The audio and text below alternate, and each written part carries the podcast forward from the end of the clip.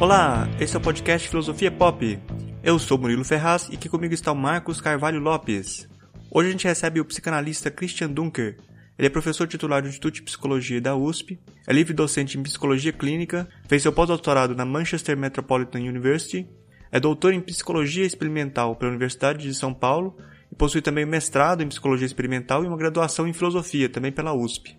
Atualmente é analista membro da Escola do Fórum do Campo Lacaniano e coordena, junto com Vladimir Safatli e o Nelson da Silva Júnior, o Laboratório de Teoria Social, Filosofia e Psicanálise da USP.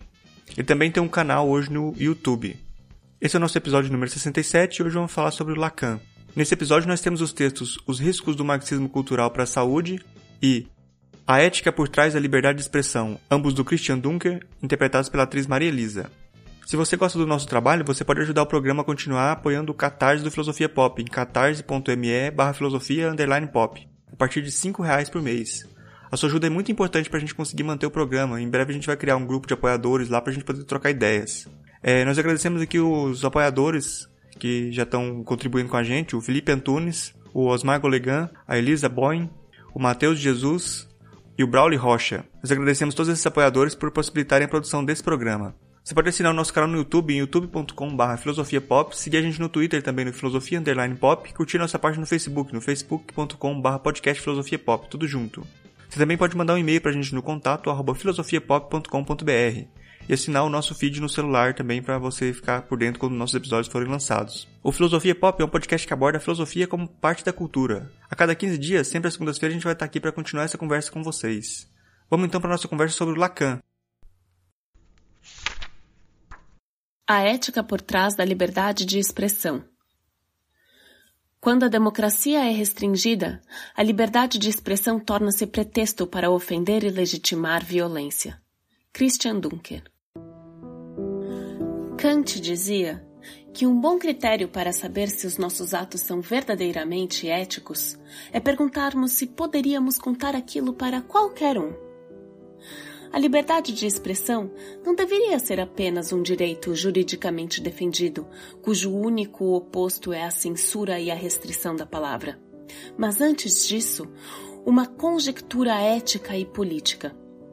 Por isso, é por meio da liberdade de expressão que criamos novas formas de dizer e de pensar que ampliam o que entendemos e praticamos como liberdade. Quando a democracia se expande, tornando-se mais inclusiva, a liberdade de expressão é positiva. Quando a democracia se torna restritiva, alcançando menos pessoas, a liberdade de expressão torna-se pretexto para ofender outros e legitimar violência. É nesta paisagem que a restrição da liberdade é feita para manter a autoridade constituída e não para criar novas formas de autoridade. Nesse mesmo cenário, vamos nos acostumando a tratar a liberdade de expressão como um direito adquirido e possuído, a ser defendido e preservado, e menos como uma experiência ética. O humor é um ótimo termômetro dessas formas de experiência ética. O humor comporta um risco, pois ele tanto pode alargar o nosso campo de reconhecimento, permitindo dizer o que está restringido, quanto incentivar a segregação e a opressão sobre o outro. Por isso, diante de uma produção estética ou museológica, assim como uma prática cômica, é preciso perguntar: isso inclui mais pessoas na conversa? Ou exclui e diminui o tamanho da extensão do qualquer um para quem podemos dizer qualquer coisa? Por isso, quando um tribunal se arroga o poder e a força de discriminar quem ultrapassa tais limites para se autoproteger, esse tribunal perde a razão ética e compromete sua autoridade política.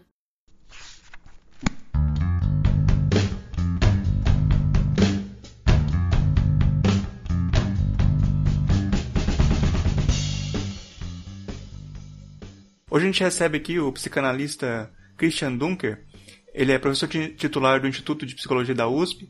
Ele é livre docente em psicologia clínica, é, fez o pós-doutorado na Manchester Metropolitan University, é doutor em psicologia experimental pela, pela USP também, e tem um mestrado em psicologia experimental também pela USP. Bom, enfim, um currículo extenso do professor aí que todo mundo já deve conhecer. E também ele tem um canal no YouTube, no, no YouTube, né, professor? É, mas você não falou o mais importante, Murilo, que eu fiz filosofia, pô. Eu tenho alguma, algum percurso aí na seara de vocês. É, ah, ótimo, obrigado ótimo. por ter me convidado aí para falar com vocês, Murilo, Marcos. Vamos tocar a pau aí. É, bom, eu agradeço aqui muito a presença do professor Christian Dunker e a gente vai falar hoje sobre o, o Lacan. E eu já começo perguntando aí pro, pro professor uma, uma pergunta que é bem fácil. Quem foi o Lacan? Jacques-Émile Lacan é, foi um, foi um neurologista, nascido em 1901, falecido em 1981, então relativamente assim contemporâneo que teve uma, uma passagem pelo, pelo surrealismo, é, que conheceu o Salvador Dali, era médico pessoal do Picasso, é, estudou com o Kojève, com uh, o Poiré, ou seja, com a epistemologia, com autores da, da epistemologia francesa, era amigo de Maurice Merleau-Ponty, é, conheceu e trabalhou com Levi-Strauss, enfim, o Jacques Lacan, alguém que trouxe para a psicanálise o universo debate assim com as ciências e com a filosofia, com as ciências humanas, de tal forma a, a extrair as consequências da descoberta de Freud, para além do, do círculo mais assim restrito de ser uma especialização médica, semimédica, clínica, terapêutica, na qual a psicanálise estava assim se encaminhando e e mesmo a época em que o Lacan começa a escrever, se tornar mais conhecido, aí nos anos 60, quando ele publica o seu único livro, Os Escritos, em 66, mesmo nessa época, a psicanálise ainda estava assim muito presente na cultura pop, né? nos, uh, nos imigrados que vão para Hollywood, os roteiristas, os diretores, mas uh, pouco, pouco assim debatida para fora dos círculos uh, mais, uh, mais médicos e, e, e, psicoterapêuticos, né? Então o Lacan é um, é um, alguém que revolucionou a psicanálise, alguém que trouxe a psicanálise para fora de si mesmo, né? E que deixou um legado de, de controvérsias e polêmicas e debates que que são relativamente novos, se a gente pensar na, no que teria sido assim herança freudiana propriamente dita. Né?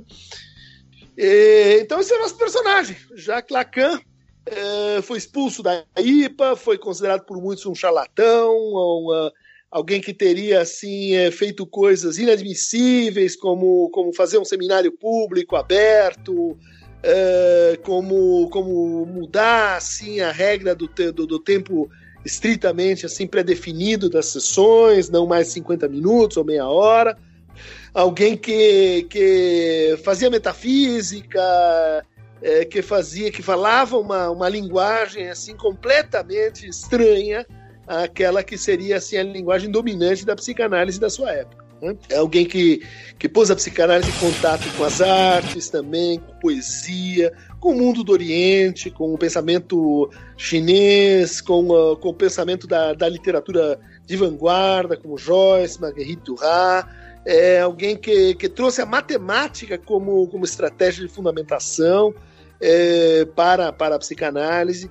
Realmente um cara que inventou uma outra coisa é, em relação ao que a gente entendia por psicanálise antes dele. Tá apresentado o nosso amigo aí? Tá bem apresentado. Deu para deu pra ter um retrato assim da figura? Ah, deu já para ter um retrato e a pergunta seguinte é uma pergunta que eu te coloquei assim, é uma pergunta que eu nunca lhe faria. É, por que Lacan? Mas para mim, essa pergunta. É. é. Escrevi um livro com esse título, né? E eu tenho várias respostas, mas quando a gente tem respostas demais, parece que nenhuma delas é realmente eficaz. É, no momento, eu diria que Lacan é o que a gente precisa para a nossa época. Alguém capaz de fazer a extração da, do, do, do grão de verdade que existe em cada experiência de sofrimento, transformando essa experiência não só numa palavra amordaçada, num silêncio forçado, mas na, na, na, numa experiência de ambição universal, né? universal da linguagem, universal do desejo, alguém que é capaz então de reunir uh, duas exigências uh, fundamentais da nossa época, né, que é o desejo de, de universalidade e ao mesmo tempo de razão, de esclarecimento, de, de justiça, com aquilo que seria a aposta única de uma pessoa na sua relação singular com o seu desejo, com suas contingências, com aquilo que faz daquele um um. Então, uh, me parece que, que, que é alguém que é um antídoto para o irracionalismo, para o obscurantismo, de um lado, e para, assim, falsos universais. A crítica dos falsos universais que acompanhou Lacan do começo ao fim, né? Universal uh, da ciência tomada como um discurso anônimo, universal da, da religião, universal é, das instituições e da racionalização uh, moderna e contemporânea. É, porque Lacan, no fundo, então, eu estou apresentando alguém que é capaz de manter e seguir uma vasta e antiga tradição de crítica. Lacan, no fundo, nos habilita a fazer uma crítica, que é ao mesmo tempo uma crítica da subjetividade e das aspirações da razão. Tá, tá encaminhado essa resposta aí? Tá mais que encaminhado. É, bom, alguns conceitos é, que o Lacan trabalha, como que ele descreve as instâncias do real, imaginário e simbólico? É uma pergunta muito interessante. É de fato são três conceitos que, que notabilizaram Lacan, mas é preciso ter em mente que eles são conceitos que vêm depois uh, de um processo, vamos dizer assim, de crítica da linguagem, de análise antropológica, de exame das estruturas sociais, ou seja, eles não são três conceitos primitivos no sentido é, dos conceitos metafísicos. Né?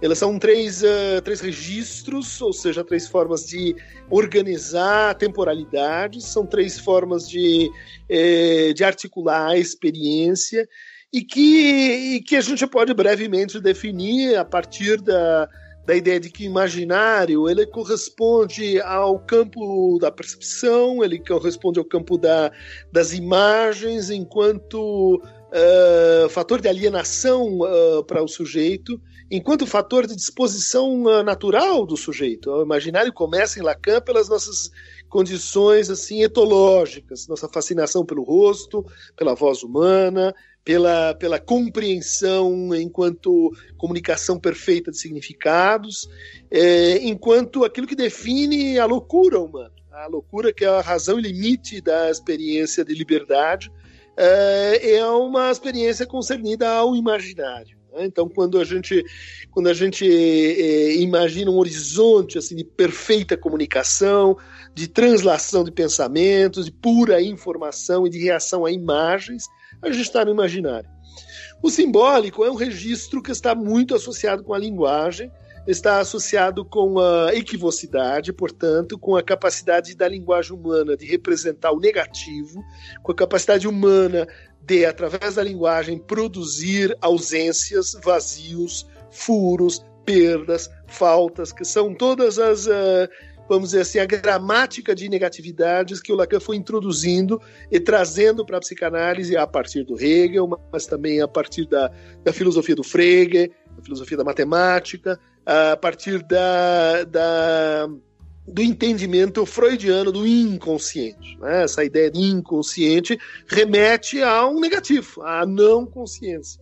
Mas a graça no Lacan é que o simbólico vai é, ser um conjunto de gramáticas de negação que não são simplesmente opositivas em relação à, à consciência. Né?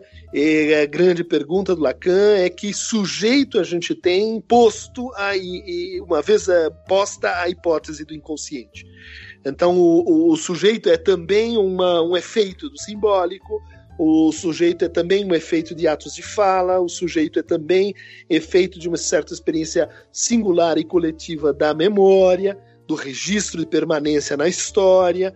Tudo isso vai se aproximar, então, no Lacan desse, desse campo que é o simbólico.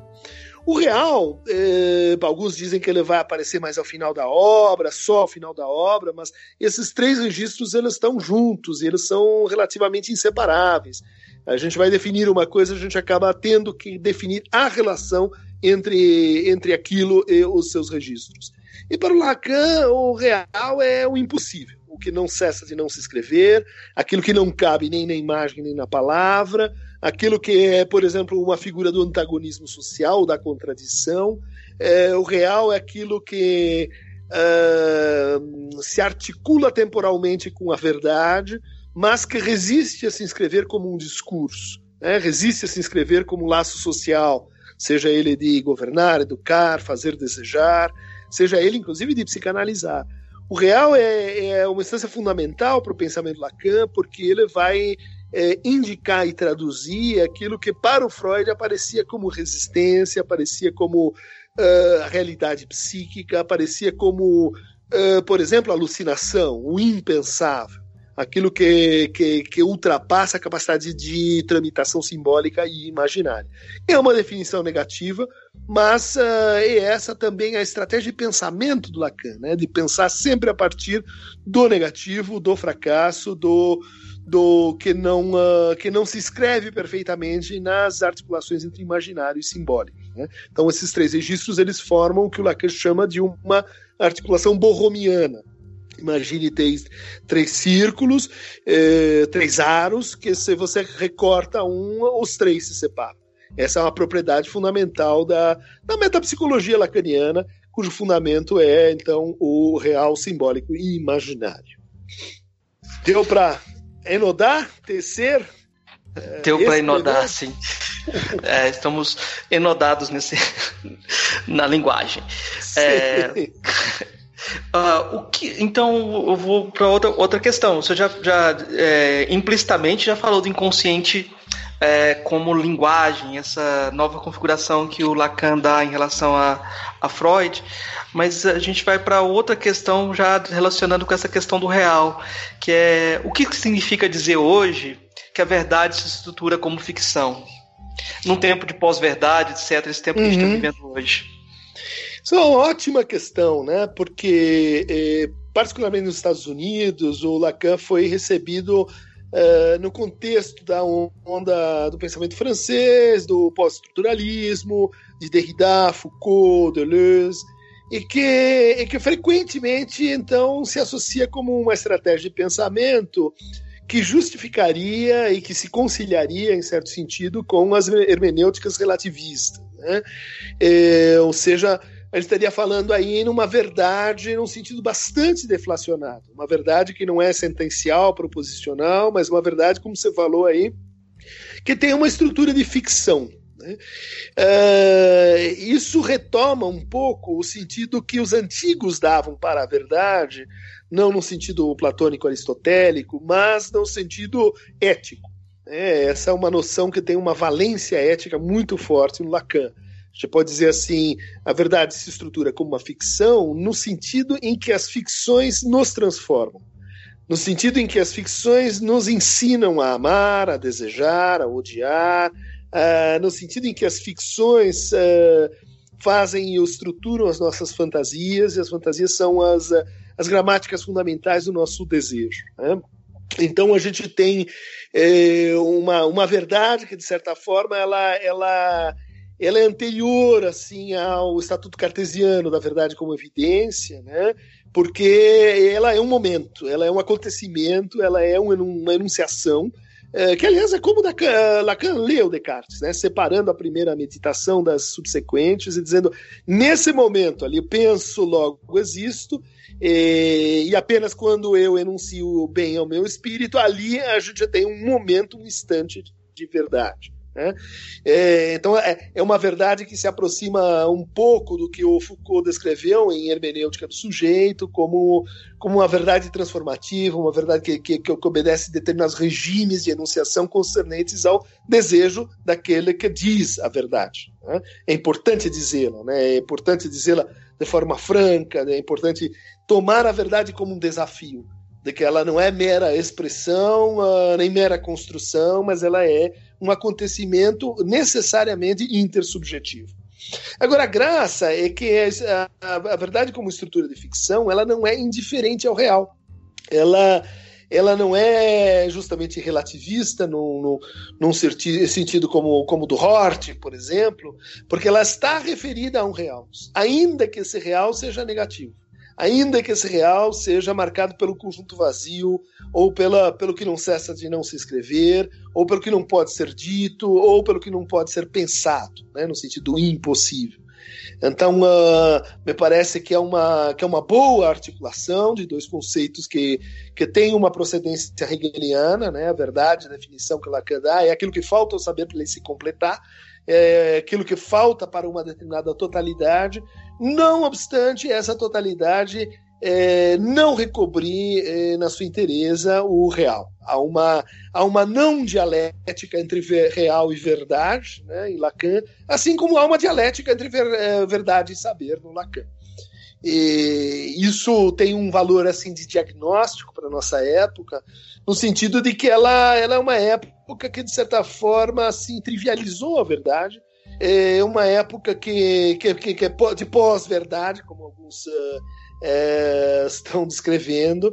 É uma época que minorizou a verdade é, a ponto de, de, de, de reduzi-la a meras convenções e com isso produzindo assim, vamos dizer, efeitos um, depressivizantes sobre o sujeito, efeitos nihilizantes no sentido não nietzscheano do termo, efeitos uh, cínicos como como argumentou Peter Sloterdijk, como argumentou Von Vladimir Safatli e tantos outros. Né? Quer dizer, há uma, há uma espécie de patologia histórica da relação com a verdade e que, e que não precisa ser resolvida pelo resgate de verdades no sentido mais, mais metafísico, ou mesmo no sentido heideggeriano do, do, do regresso a uma espécie de ontologia fundamental. Né? É, dessa forma, Lacan ele cria uma, uma, uma, uma valência, um estatuto é, muito interessante se a gente pensa na paisagem da filosofia contemporânea, né? que está um pouco assim às voltas com, com uma, uma, uma, dificuldade procedimental, procedural, uh, uh, para sustentar a, a, necessidade da ver, verdade. Né? Mas não sei o que, que vocês acham da verdade aí na Bahia, no Recôncavo, para a verdade baiana para o nosso momento. A verdade é tropicalista aqui. Opa! Gostei! Quer dizer, a verdade é, é tropical? É isso? Esse é um debate interessante, né? O Caetano Veloso fez esse, esse trabalho aí de, de, fazer uma crítica ao livro do Contado Caligares, Hello Brasil, onde ele justamente dizia a psicanálise é uma ideia fora do lugar, porque é, vamos dizer assim, ela vem para confirmar certos preconceitos de que o Brasil seria uma terra sem lei, sem rei, seria uma terra de relativismos, seria uma terra que precisa de ordem, seria uma terra assim que falta pai. Né? Esse é um diagnóstico que a gente tem no Lacan, muito mal lido, né? A gente estaria às voltas com o declínio da função social da imago paterna, Uh, um Lacan disse em 38, mas no fundo é a esteira do problema já assim assinalado pelo, pelo Horkheimer e Adorno, de que há, um, há um, uma crise moderna uh, concernente ao a produção de autoridade, né, o fundamento da autoridade. Então, quando, quando o, Caetano argumenta contra o Contardo. Acho que o Contardo podia ter respondido é, essa crítica no, na reedição contemporânea do Hello Brasil.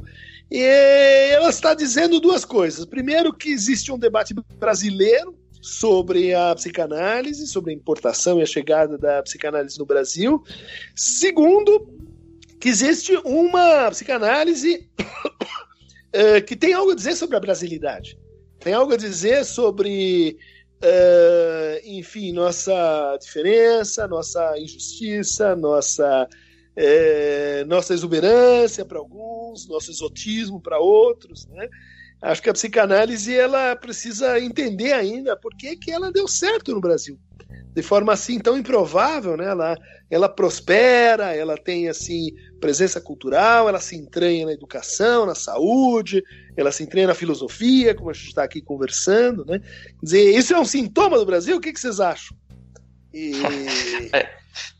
É, agora você está devolvendo a pergunta, mas aí é, eu é, acho que. É filosofia isso aqui, não é? Não? É, como que é essa é. pergunta? Não tem mais. Tá bom. Mas aí. Sim, sim. Mas o Jurandir Freire Costa já prova que você, que você tá, no, tá dizendo a verdade da, na sua ficção.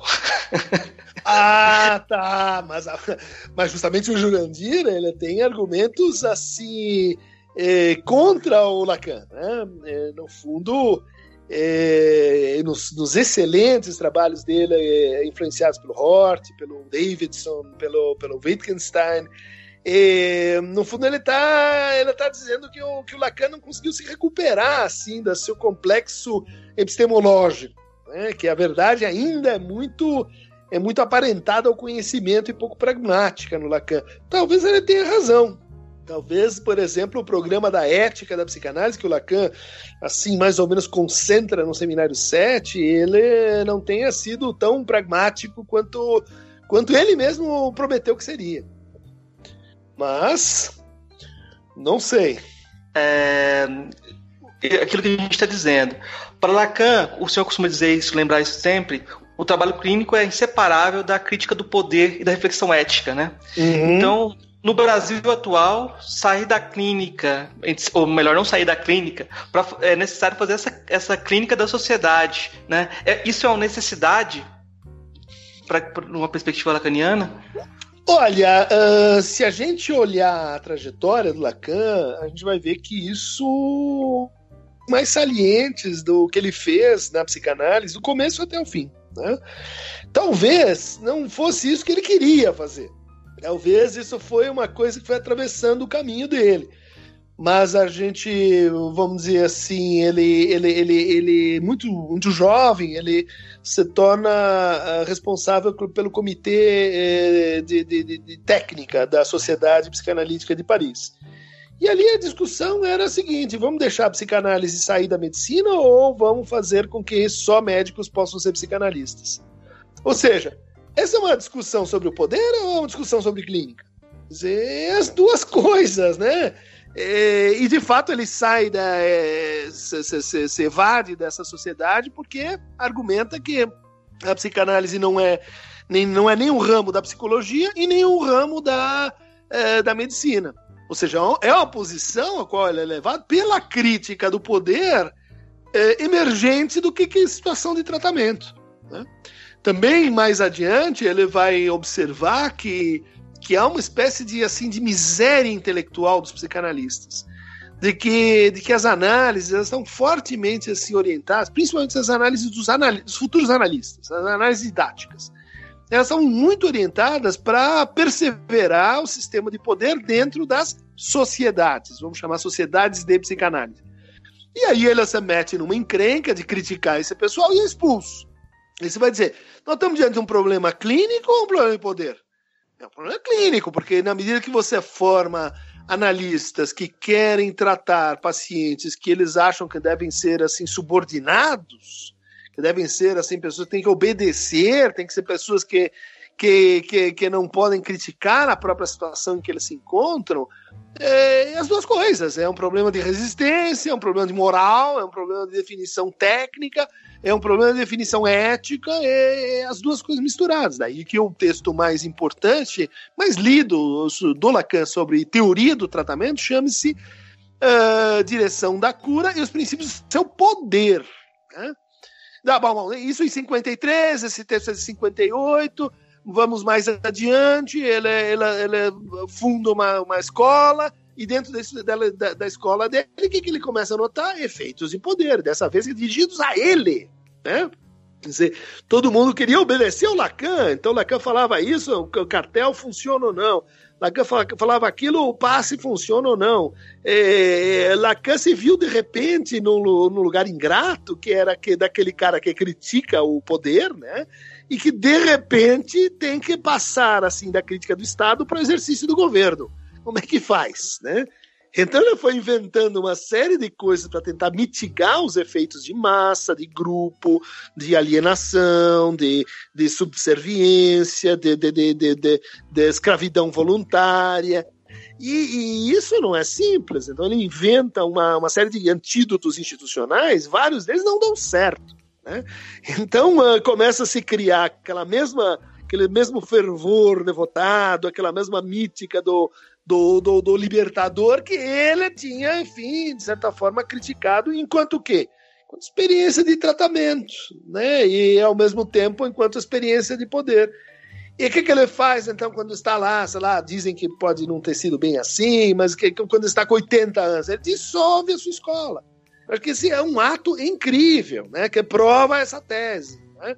Uh, no momento em que ele já não já sabia que ia morrer, não tinha mais, uh, mais grandes ambições, qual que é o legado que ele deixa? O legado chama dissolução seja, não deu certo. Eu tentei fazer a crítica do poder primeiro no conceito, depois na instituição, depois eu mesmo como, como, como organizador de uma, de, uma, de uma nova ética e, e fracassei. E em vez de assim legar isso para o para a família, mais ou menos como o Freud fez, ele dissolve a escola que ele mesmo tinha criado, cria outra depois, tudo bem, é, o desejo de, de, de, dar certo é maior do que a, o pessimismo do, do, do do, da, da, da, decepção, mas é uma trajetória que acabo de refazer com vocês aqui, assim, a, a no varejo, é, em que todas as grandes reformas é, conceituais de programa de tratamento estão ligadas à instituição psicanalítica e à crítica do poder. Daí vocês vão dizer, não, mas isso é coisa de, assim, de grupo, né, do, da seita dos psicanalistas. É e não é, porque ela, ela tem uma, uma razoável ciência de que só vai dar certo se a gente conseguir fazer uma reflexão sobre a relação de comunidades, indivíduos, instituições que consiga ultrapassar seu próprio desejo de autoconservação. Né? Então, com dessa forma, ele, ele deixou um legado que que nasce da clínica, orientado para a clínica, tem que dar satisfações à clínica, mas ele é uma reflexão radical, miúda, é, assim, é, micropolítica sobre o poder e de como as pessoas assim adoram se consagrar ao exercício do poder, em vez de, bom, procurarem o seu desejo e fazer valer o seu desejo. Né? é, um, é uma, uma maneira de ler, a gente trabalha com isso lá no Laboratório de Teoria Social, Filosofia e Psicanálise da USP, que é de pensar o Lacan como, como, como alguém que faz crítica social, é, não é assim doutrinando seus pacientes, né? É que a, a, teoria da clínica ela é potencialmente crítica, é só isso, né? É, e daí que se, se, a gente quer fazer boa psicanálise, tem que fazer assim, entender que você está fazendo crítica social por outros meios, né? É, que, que, que, ali está uh, presente todos os desafios que a gente tem de ah, vamos curar uma pessoa para quê? Para uma sociedade doente? Não, tudo bem, então uma ética trágica. Tá, ética trágica, mas é o que? Pessimismo, aceitação, resignação, como falava Deleuze?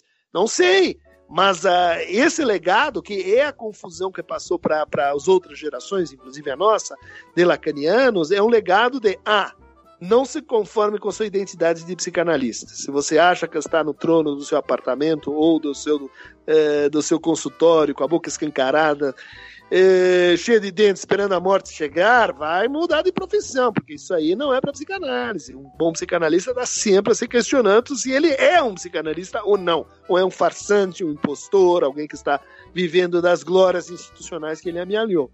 Do outro lado, a gente tem que sempre se perguntar, quer dizer, é, se aquilo que que a gente está levando nos nossos pacientes é a reinventar assim uma posição atópica, né? Um desejo que não tem lugar na polis, um desejo que tem que que, que, que faz uma diferença nas, nos nossos laços sociais, ou meramente adaptando as pessoas e fazendo, enfim, que elas funcionem melhor e mais comportadas e mais conformes. Essa dúvida, ela não é solucionada. Ela não, não nos oferece um caminho suave para a ascensão e a sese assim, política garantida. Ela é uma atitude, ela é uma ética, uma coisa que você ou cultiva faz e acontece ou, uh, ou não. É, isso cada psicanalista e cada análise tem que, tem que pôr à prova mais uma vez e de novo. É, bom, vou fazer uma, fazer uma pergunta que já tá, a pauta já estava longa, mas vou fazer uma que não estava na pauta. é, é, quando a gente fala em psicanálise, é, geralmente se fala do Freud como o pai da psicanálise, né? Aí uhum. você vai falar em uhum. psicanálise, já fala em pai, já, já é. já, é já é problemático. É, é, mas assim, o, em que que o Lacan se diferencia em que, em que que ele se aproxima do Freud? Uh, mas essa sim, Rapidex, é.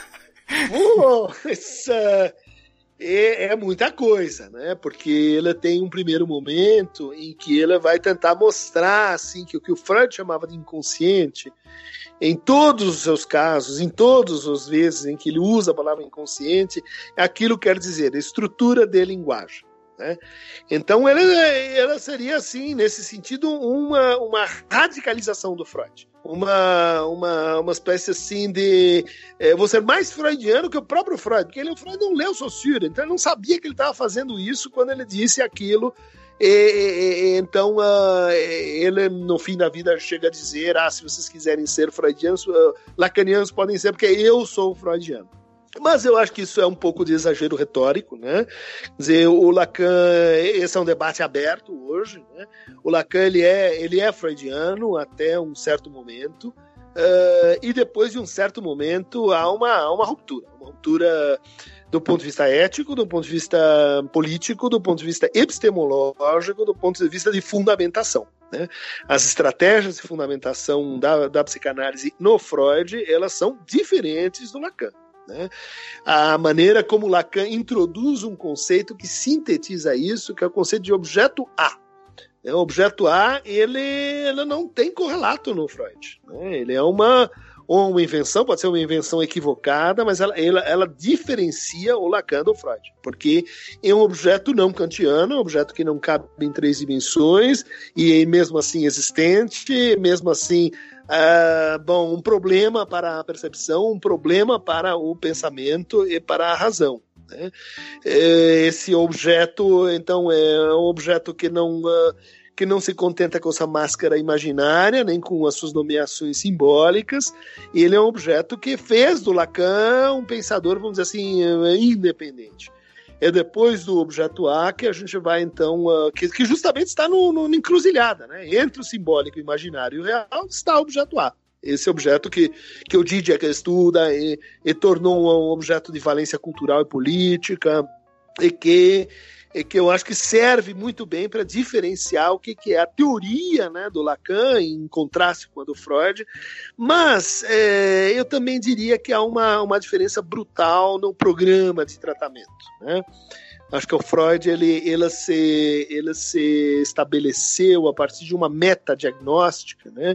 os tipos de sofrimento que ele tem em mente, esses sintomas, a, a teoria da, do tratamento, ela está muito ligada à hipótese de que a gente sofre porque porque há uma espécie de excesso de, de, de experiências é, improdutivas de determinação. Né? Os sintomas seriam basicamente isso, né? um, um a mais que a gente cria, uma suplência para assim conseguir se acomodar com os sistemas simbólicos que a gente que a gente vive e que nos cria, né? que nos dão lugar no mundo.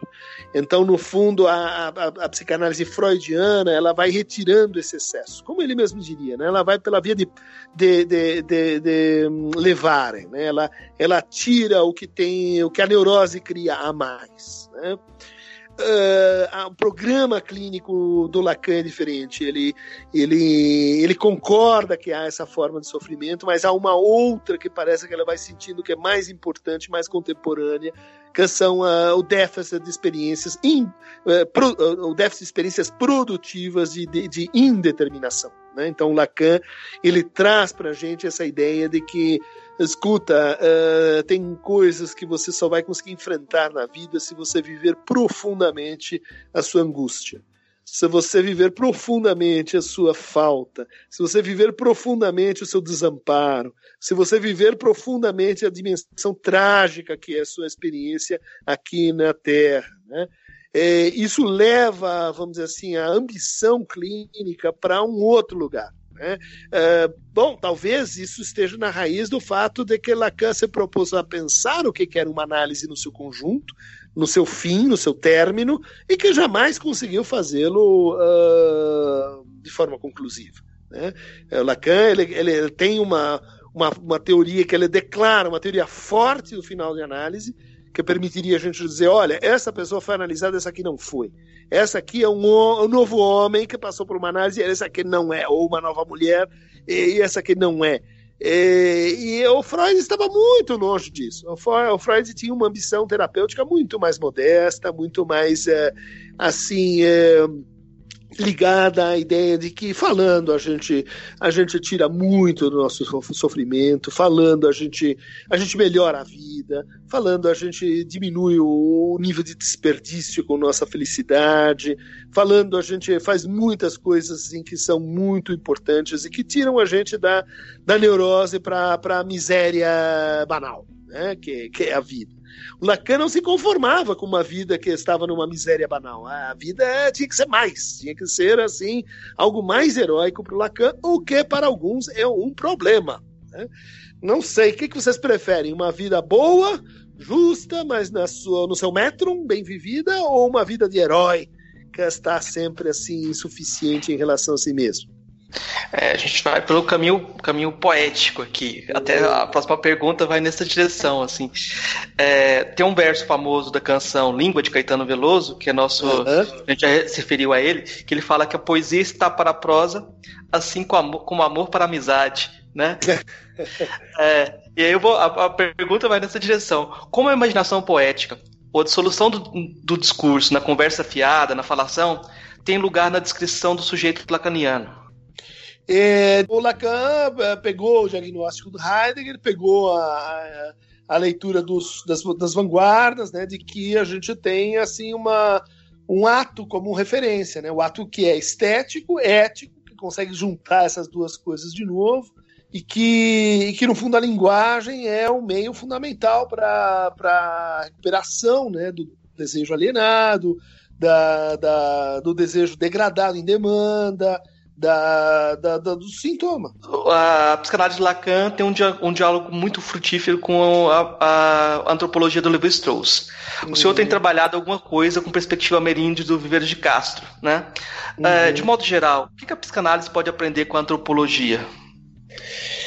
Então, uh, essa é uma, é uma discussão, mas uh, se a gente tivesse que assim resumir, né, o que que é, o que, que são os fundamentos da psicanálise? Né? Uh, teve durante algum tempo uma, uma, uma, uma, um caminho que dizia assim, não, a psicanálise ela produz seus próprios fundamentos, ela é tão radical que ela, vamos dizer assim, é uma espécie de ciência à parte, de saber à parte, incomensurável independente de outros saberes. Né? Uma das coisas que o Lacan trouxe foi assim diminuir essa pretensão de, de excepcionalidade dizer, olha, psicanálise é uma ciência da linguagem habitada pelo sujeito. Então, o nosso fundamento são as ciências da linguagem. Então, essa é a referência última. Né? É, no fundo, o que a gente faz, os processos de cura, de reversão de sintoma, é, a, o que, que é a transferência, a palavra em transferência. Isso tudo tem a ver com o fato de que a clínica psicanalítica é uma experiência de fala. A gente só fala com os nossos pacientes, a gente não, não, não educa, a gente não, uh, não mexe no cérebro deles, a gente não, não receita ginásticas, é, é uma experiência de fala. Né? Então, esse, esse seria assim o fundamento último. Agora, é, não é da linguagem, na teoria da linguagem, diretamente, que a gente vai conseguir fundamentar a psicanálise. E aí entra o Levi-Strauss. Né? É, o Levi-Strauss enquanto teórico das formas simbólicas, enquanto é, justamente alguém que pensou a antropologia como um capítulo né, da, da é, ou pelo menos fundamentada na, na linguística estrutural. E o Lacan pega essa, esse roteiro e diz: bom, então a gente tem, a gente depende da linguagem, da teoria da linguagem, mas a gente depende da antropologia. Por exemplo, para pensar a importância, por exemplo, dos processos de, de, de, parentesco, os processos de filiação, os processos de economia religiosa, de transferência de crenças, uh, os processos de identificação, os processos de, uh, de transmissão uh, da, da memória, é, tudo isso, então, uh, faz com que um pilar né, da, da, da, psicanálise seja, de fato, a antropologia. O que o Freud faz em Totem e Tabu é um tipo de antropologia. É, ele estava dialogando com os antropólogos da sua época, ele, ele defendia o complexo de Édipo em termos antropológicos, é uma hipótese antropológica. Você pode dizer, ah, psicanálise com ou sem Édipo, essa é uma discussão própria isso, e parte da antropologia. Né? Mas tem um outro veio menos conhecido Lacan, ou menos lembrado Lacan, que vai dizer assim: não, de fato, a, a, a psicanálise tem um outro fundamento que é história. A filosofia da história, a teoria do desenvolvimento, a teoria do progresso, a teoria da maturidade, da maturação, a teoria da constituição do sujeito, quer leia você como quiser, que isso é uma grande polêmica, é, envolve né, alguma, alguma ideia de que o ser humano ele se transforma no tempo. Ele, ele se define enquanto humano porque ele é capaz de contar a sua história, é capaz de lembrar, capaz de, é, de ressignificar a sua biografia, como, como vocês quiserem. Mas isso envolve algum tipo de teoria entre a história, a literatura, a, a, a, teoria do tempo, se vocês quiserem, mas, uh, mas no fundo é um outro, outro pilar. Né? Então, partindo dessa ideia, ah, bom, fica um pouco mais claro, mais simples, e que se a gente quer participar do debate da ciência, a gente se interessa por fundamentação da psicanálise, os psicanalistas não precisam fazer isso. Isso a psicanálise vai muito bem sem, sem ninguém dizendo qual é o qual é o seu fundamento epistemológico, mas se a gente quer continuar nessa conversa, teríamos que acompanhar o que aconteceu depois da Levi-Strauss na antropologia. É inadmissível que a gente acha que bom, entende tudo de linguística porque leu o curso de linguística geral de 1930 é ridículo, né? Ou, ou porque leu Estruturas Elementares em 53, é, é, é um anacronismo que, que toma muito a psicanálise, né? Na medida que, que nem toda ela está, está dirigida e nem precisa para, para esse debate, com a filosofia, com a fundamentação. Né? Então, uh, o Viveiros de Castro, uh, Malinier, Descolar, tem muita gente muito interessante na antropologia contemporânea é, e que, que se, se, você quer continuar nisso, você tem que levar a conversa para para o que aconteceu depois do totemismo, né? É, porque senão você não faz a crítica, você engole Levi-Strauss e fica com o totemismo levi-straussiano. Uh, não, não é que está completamente equivocado, mas é, é um pouco assim, eu vou fazer física com Newton, Einstein veio depois, eu não sei, deixa lá com esse pessoal, enfim, que está nessa conversa infinita com a, com a Schrödinger e a, e a da física quântica. Tudo bem, é, você faz e fundamenta a coisa com Newton, mas de fato a antropologia seguiu, a filosofia da história seguiu, tem aí os neo-hegelianos, Pittsburgh, é, toda a conversa que é isso que eu acho mais interessante, que a psicanálise ela se renova, né, com o tempo, então ou então vai ficar como como vagão assim a reboca de, de, de outros discursos e outros saberes que os psicanalistas adoram achar que estão estão fora do mundo e justamente se exilar da, da, da conversa, inclusive sobre filosofia da linguagem, sobre teoria da linguagem, que está uh, ah, bom trazendo coisas tão interessantes, tão novas que a gente precisa precisa estar nessa conversa. Né? Então acho que Viveiros de Castro é um exemplo de, de como a gente pode participar disso sem, eh, sem passar vergonha, né? É, bom, numa, numa entrevista que o senhor deu para Juliana Sayuri, do site Nexo, sobre a tragédia uhum. de Suzano, é, você falou que tinha uma, uma coisa, algo de performático na, na, na atuação dos assassinos lá. E na morte uhum. do Evaldo dos Santos é, Rosa, que foi que recebeu 80 tiros disparados pelos militares lá no Rio de Janeiro, também tem algo que, que é, é algo que desafia até a nossa capacidade de, de, de falar, né, de dizer. Uhum. O, o gozo da violência performática está se naturalizando? Isso já faz tempo, né? A, a ideia de, de, uma cultura da performance, uma cultura uh, da exibição, da imagem, uma cultura da inconsequência, né? E, é, isso já é assim um ponto de partida da conversa. Mas o que a gente tem no Brasil é uma coisa um pouquinho além, né? Que é uma sanção estatal para isso, essa sanção estatal de um discurso sobre a violência uh, que faz curto-circuito, né? Com a performance de de mentiras estruturadas como uma ficção, porque a gente diz ah, a verdade é estruturada como uma ficção, é, é, mas a mentira também é, percebe? E, e, e, na medida que existem mentiras estruturadas como uma ficção, você tem uh, engajamentos subjetivos ligados a isso, né? tanto no campo político quanto no campo, uh, vamos dizer assim, das patologias sociais, que é um pouco assim o que a gente pode pensar sobre Suzano, e, e um novo tipo de violência que me parece emergir assim mais recentemente no Brasil. Uh, que não é a, a, a violência da, da, baseada no ressentimento e na vingança, né? Tipo, abril despedaçado, é, tipo, o Estado não, não, não se mete aqui porque eu faço minha própria lei, então você pisou no meu pé, eu te mato, porque eu sou, enfim, descendente de algum coronel que acha que eu sou dono da lei. Isso aí, isso aí é, é o Brasil antigo, é o Brasil da violência antiga. O outro Brasil, do outro lado, diria assim: ah, não, não, vou matar porque, enfim, é, é, tem, alguma, tem alguma rixa assim, de, de ajuste de contas político, que, que é a morte como negócio, né? Quer dizer, sai do minha milícia que pisou no meu pé, você você é, não, não, não tá interessando aqui os nossos negócios, a gente manda matar, como aparentemente foi o caso Marielle. Agora, o que emerge aí de novo no caso de Suzano é uma violência performática, né? uma violência sem demanda, assim, uma demanda rasa, uma demanda mais simples, que é assim, a vida vale tão pouco que eu prefiro brincar de produzir alguma experiência intensa que é assim, vou matar e daí eu me torno uma figura assim famosa, reconhecida, né? Essa é a patologia da patologia do reconhecimento. É, e eu acho que o caso do, do morticínio no Rio de Janeiro, 80 balas num carro com uma, uma família, um músico, etc., é, é, é, uma variante menor, assim, mais covarde dessa conversa, que é assim, eu preciso mostrar que eu sou violento, preciso mostrar que eu sou macho, preciso mostrar que eu tenho uma, um fuzil aqui. Então, esta pessoa que eu vou matar aqui é a troco de nada, e é parte da minha exibição, é parte do meu, assim, tô mostrando que a gente está fazendo alguma coisa, sabe? Então, uh, isso é muito perigoso, porque, porque a gente acha que é mera inconsequência, mas no fundo isso é política de Estado, né? isso é uma nova forma de poder.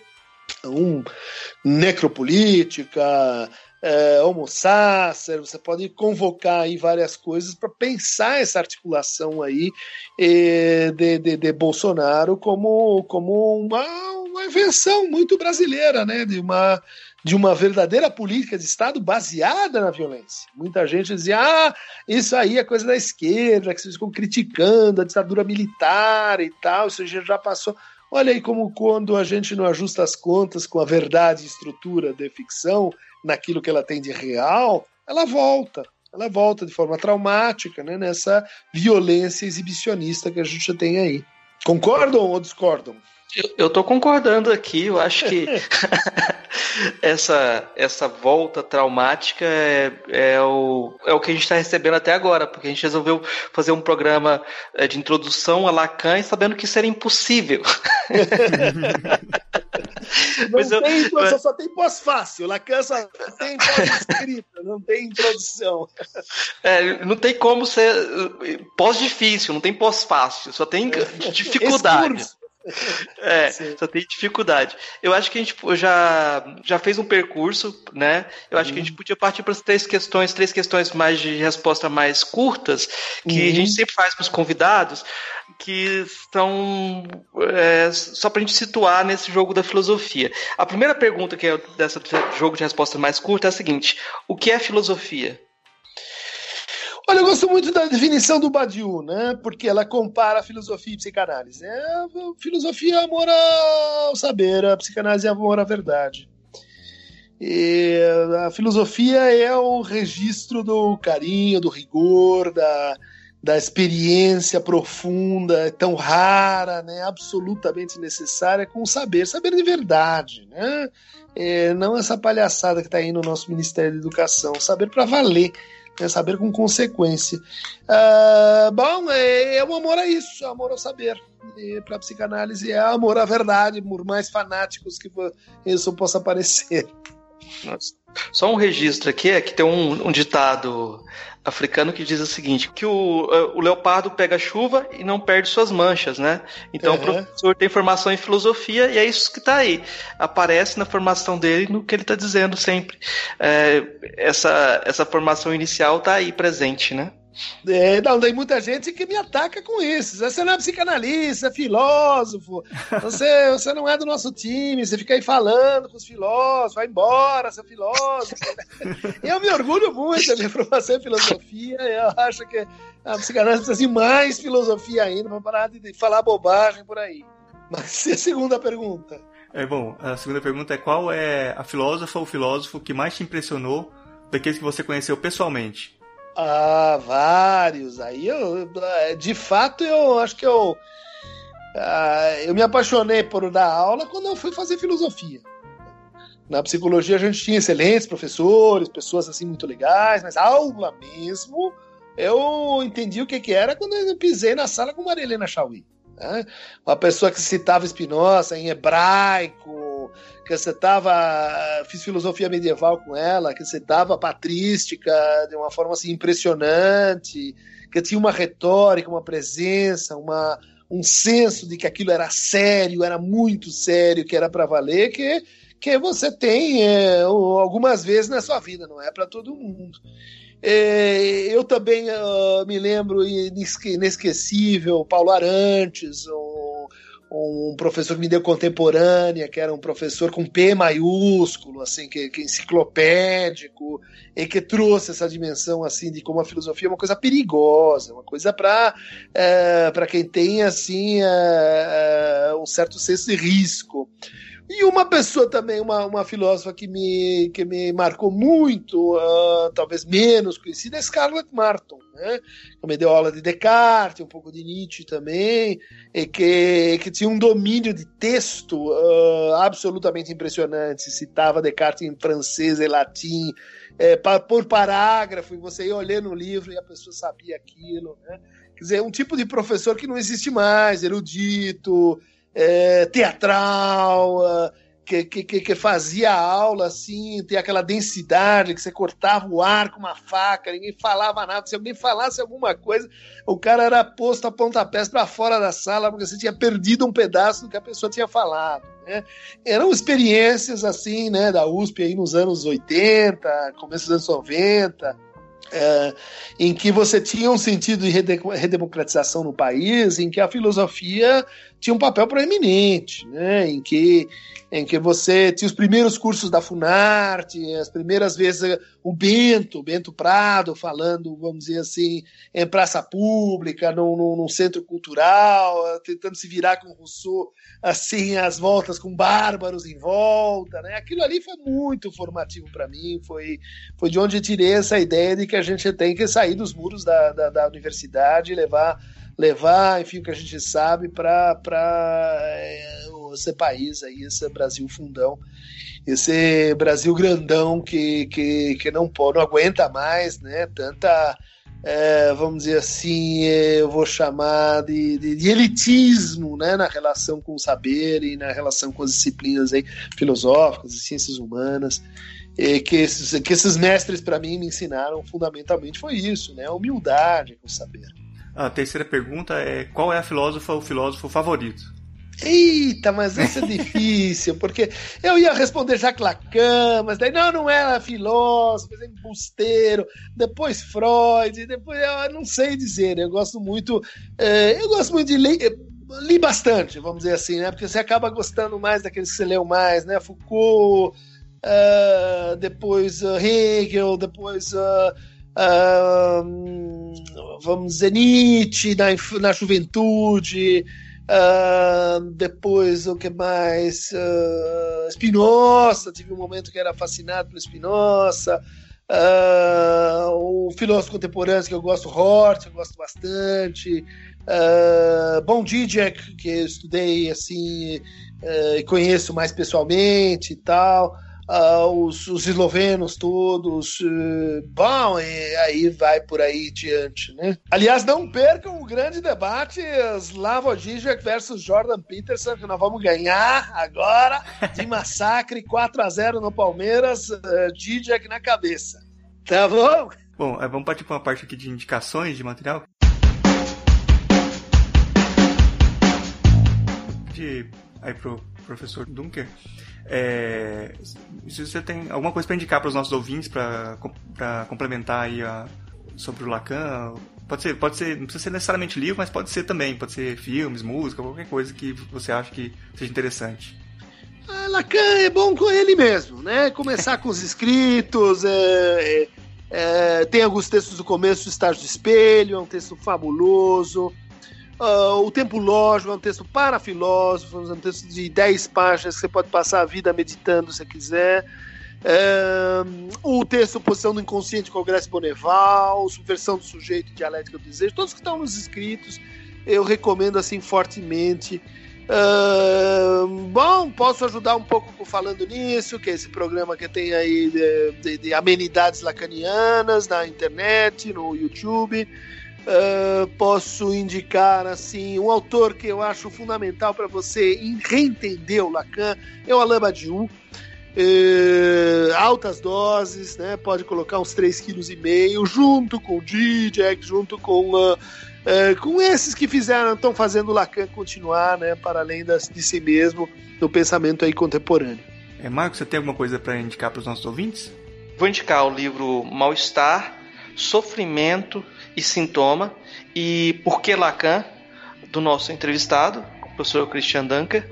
É, vou aproveitar é, a citação do Jurandir de Freire Costa para citar é, dois livros dele, né, porque ele faz a, a viés é, hortiana de crítica ao Lacan, né, então vou puxar a brasa para minha sardinha. Então, Razões Públicas e Emoções Privadas e A Ética e o Espelho da Cultura são dois livros do Jurandir Freire Costa que, que é, podem complementar o diálogo que a gente faz aqui.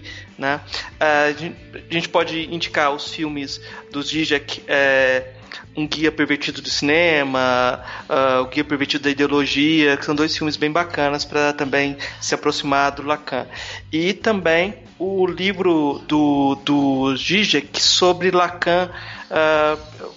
Eu acho que eu li o, um espanhol, Goza tu Sintoma, mas em português tem outros livros uh, de introdução também do Lacan. É, bom, é, eu vou indicar aqui a participação do professor Christian Dunker no podcast Vira Casacas número 105, que eles falam de psicanálise e política. Achei um complemento até interessante aqui ao, ao que a gente é, gravou aqui. E também que é, alguns episódios, episódios aqui que a gente gravou aqui no Filosofia Pop, o episódio número 21 sobre o Jung, com o Pablo de Assis, e o episódio número 23 sobre o Freud com a Priscila Freze Robert.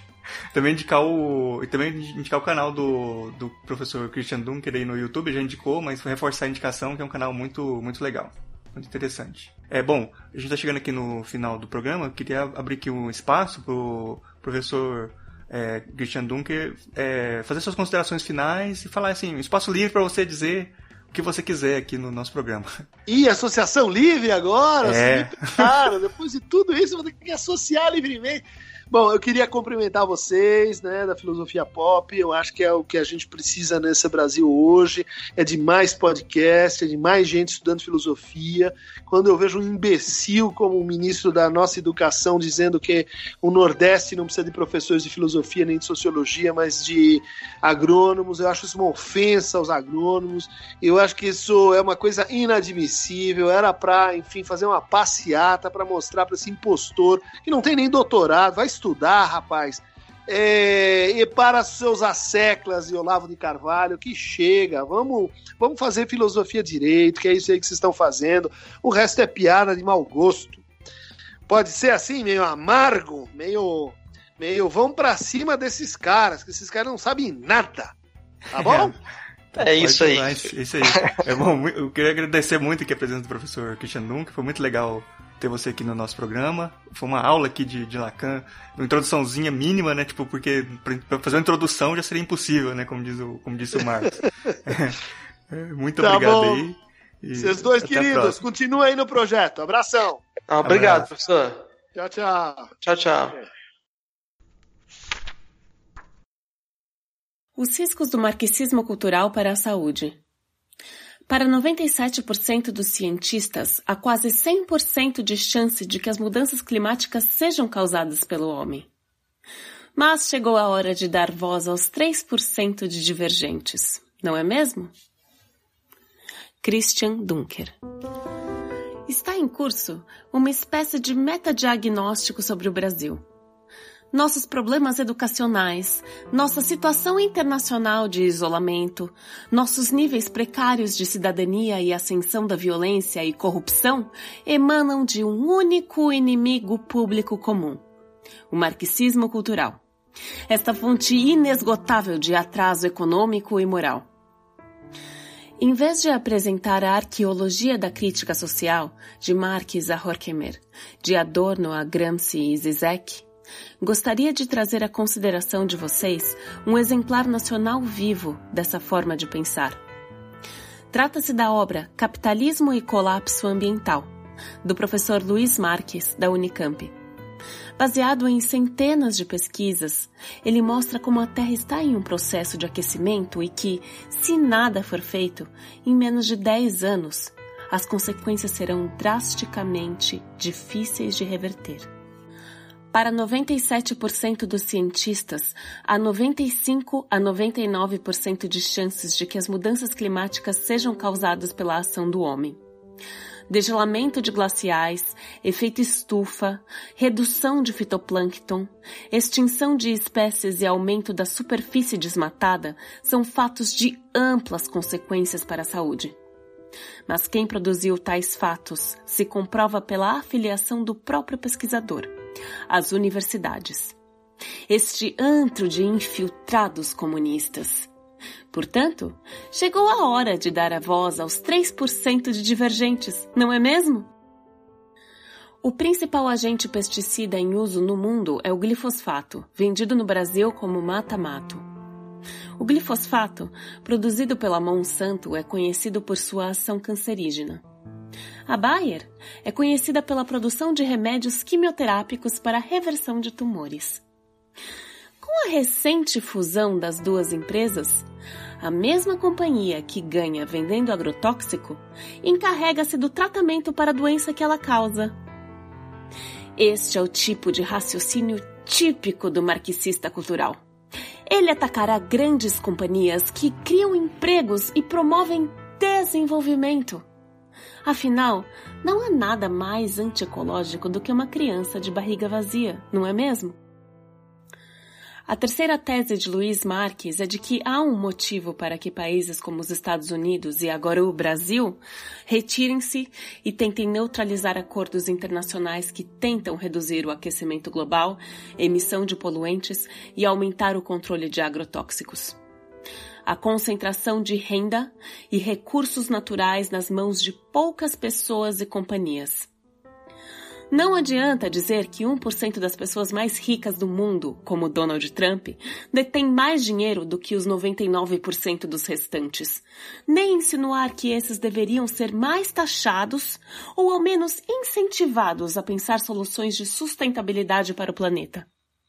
Não tente lembrar que, se a coisa continuar nesse ritmo, em menos de 10 anos, algo como 500 pessoas terão mais recursos do que todo o resto da humanidade.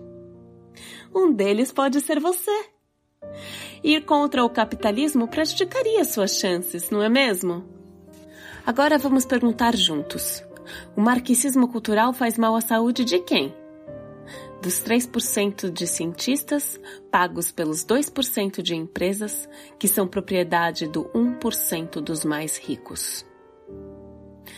Como disse Virginia Woolf em seu ensaio Estar Doente, há uma pobreza da linguagem quando se trata de doença.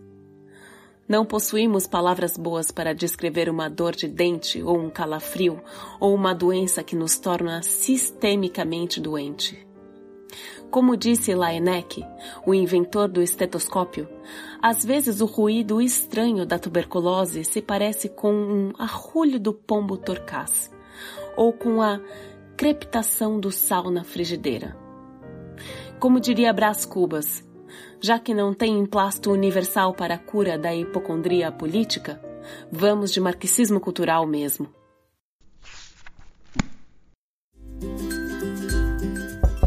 Ei, gostou do nosso episódio? Apoie a gente lá no Catarse, é só 5 reais por mês, o preço de um cafezinho. Ajuda a gente a continuar divulgando a filosofia no Brasil. catarse.me barra filosofia underline pop.